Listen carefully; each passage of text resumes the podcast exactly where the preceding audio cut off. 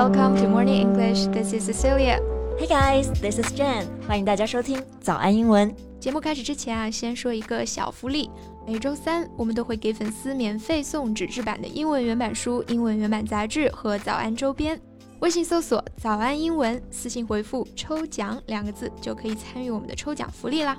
没错，这些奖品呢都是我们老师为大家精心所挑选的，是非常适合学习英语的学习材料，而且是你花钱都很难买到的哦。所以坚持读完一本原版书、杂志，或者是用好我们的早安周边，你的英语水平一定会再上一个台阶的。快去公众号抽奖吧，祝大家好运！哎西西你听了罗志祥的新歌没有呀？罗志祥的新歌，罗志祥。Are you talking about the same person I'm thinking of？对，就是那个罗志祥。那我为什么要听罗志祥的新歌啊？见你的口味，我真的是越来越琢磨不透了。哎呀，我不是为了听他的歌，主要是他拍的那个 MV 成功引起了我的注意。啊，这个我倒是有看到过。The MV in which he dies four times, right? Yeah, that one. I was gonna ask you about your opinions about this video. Actually, I find this whole thing pretty well, I don't even know how to describe it. Never mind, we can make it a topic for today's podcast. All right，那我们今天的内容呢，都整理成了文字版的笔记，欢迎大家到微信搜索“早安英文”，私信回复“加油”两个字来领取我们的文字版笔记。 哎，Jane，你之前知道吗？罗志祥的英文名字叫做 show，就是表演、演出的那个 show。哎，不知道哎，我是刚刚才知道啊。no wonder his new album is called 修罗，其实就是他的英文名字 Show Lo，它的音译。Yeah. Anyway, the music video of Show Lo, the singer, for his new single, Show Lo, has become his way of addressing the hate he's still receiving for being a serial cheater. 哎，很明显感觉他这个 MV 都不是暗示了，大家一看就知道他是在拍他之前塌房被骂的事嘛。没错，他被骂是因为他是个 serial cheater。那大家可能听过 serial killer 啊，但是这个 serial cheater 和 serial killer 一样，都非常的恶劣。一个呢是连环杀手，一个是连环骗子。嗯，serial 这个单词呢，它做形容词就是表示连续的。那像刚刚讲到的连环杀手、连环骗子，那像刚刚讲到的连环杀手、连环骗子，都用到了 serial 这个词。那还包括像 a serial novel，就是表示一部连载小说。Right，其实除了 serial cheater，媒体还会用另外一个词来形容罗志祥。就是 womanizer，right？womanizer。woman 大家知道是女性嘛，加上 i z e r 这个词尾之后呢，它就变成了一个带有贬义的名词。Yeah, if you describe a man as a womanizer, you disapprove of him because he likes to have many short sexual relationships with women. 对，也就是指这种玩弄女性的人，或者说花花公子 playboy。Okay, let's go back to the MV. In the video, Show plays five different characters, four of whom get sentenced to death in different ways the electric chair, execution, hanging, and drowning. 嗯，他这个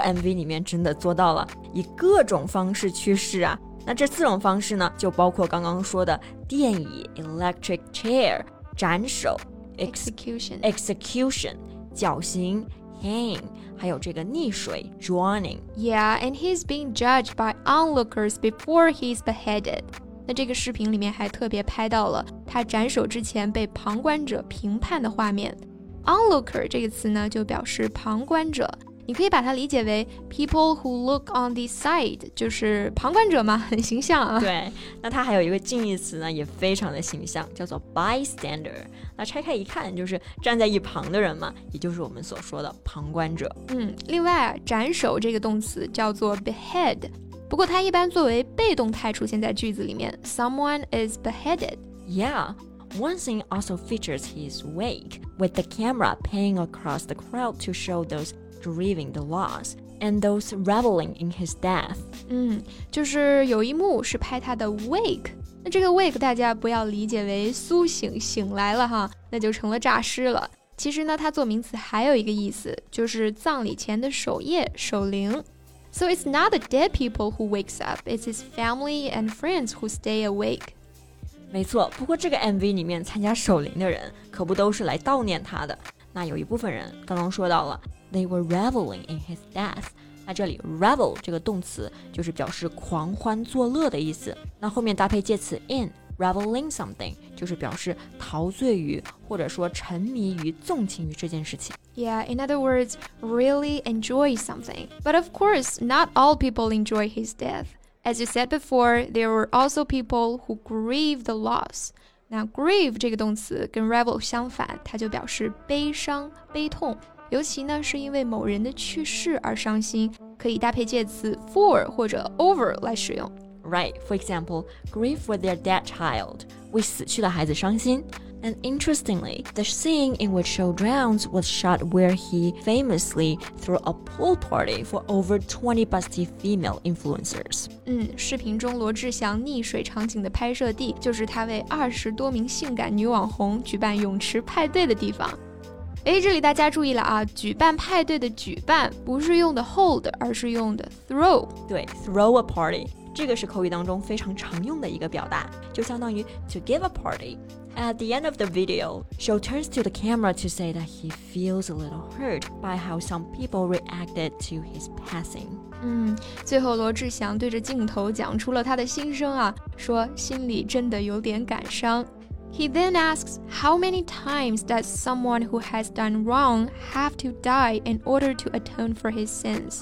对，我觉得这个视频的主题就在他问的这个问题里面了。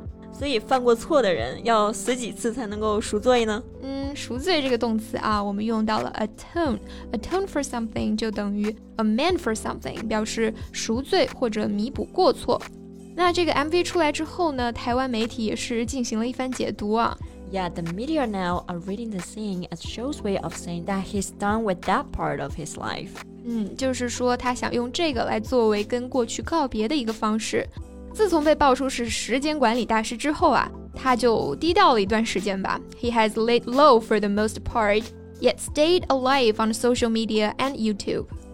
是的，lay low 也就是我们常说的低调点，保持低调。这个低调哈，那其实非常好理解。lay 就是躺嘛。 lay low 就是躺得低低的，不引人注意。But I guess he didn't lay low for very long, as now he's obviously trying to make a comeback, right? 对，那之前他很早就说了，肯定会回来的，会复出的。嗯、那复出就用了这个单词 comeback。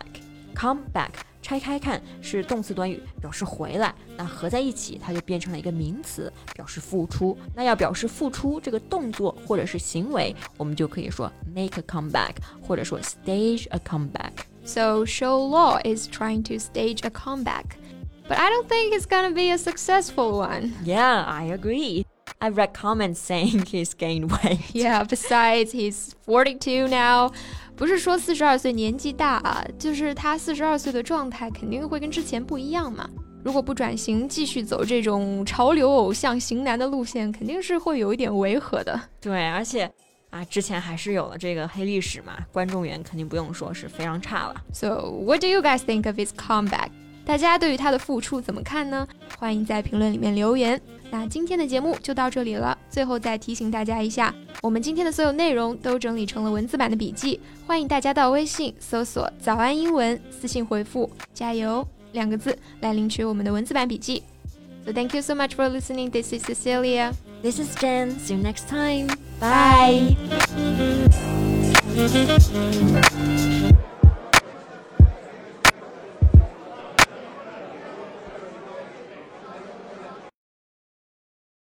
This podcast is from Morning English. 学口语就来早安英文。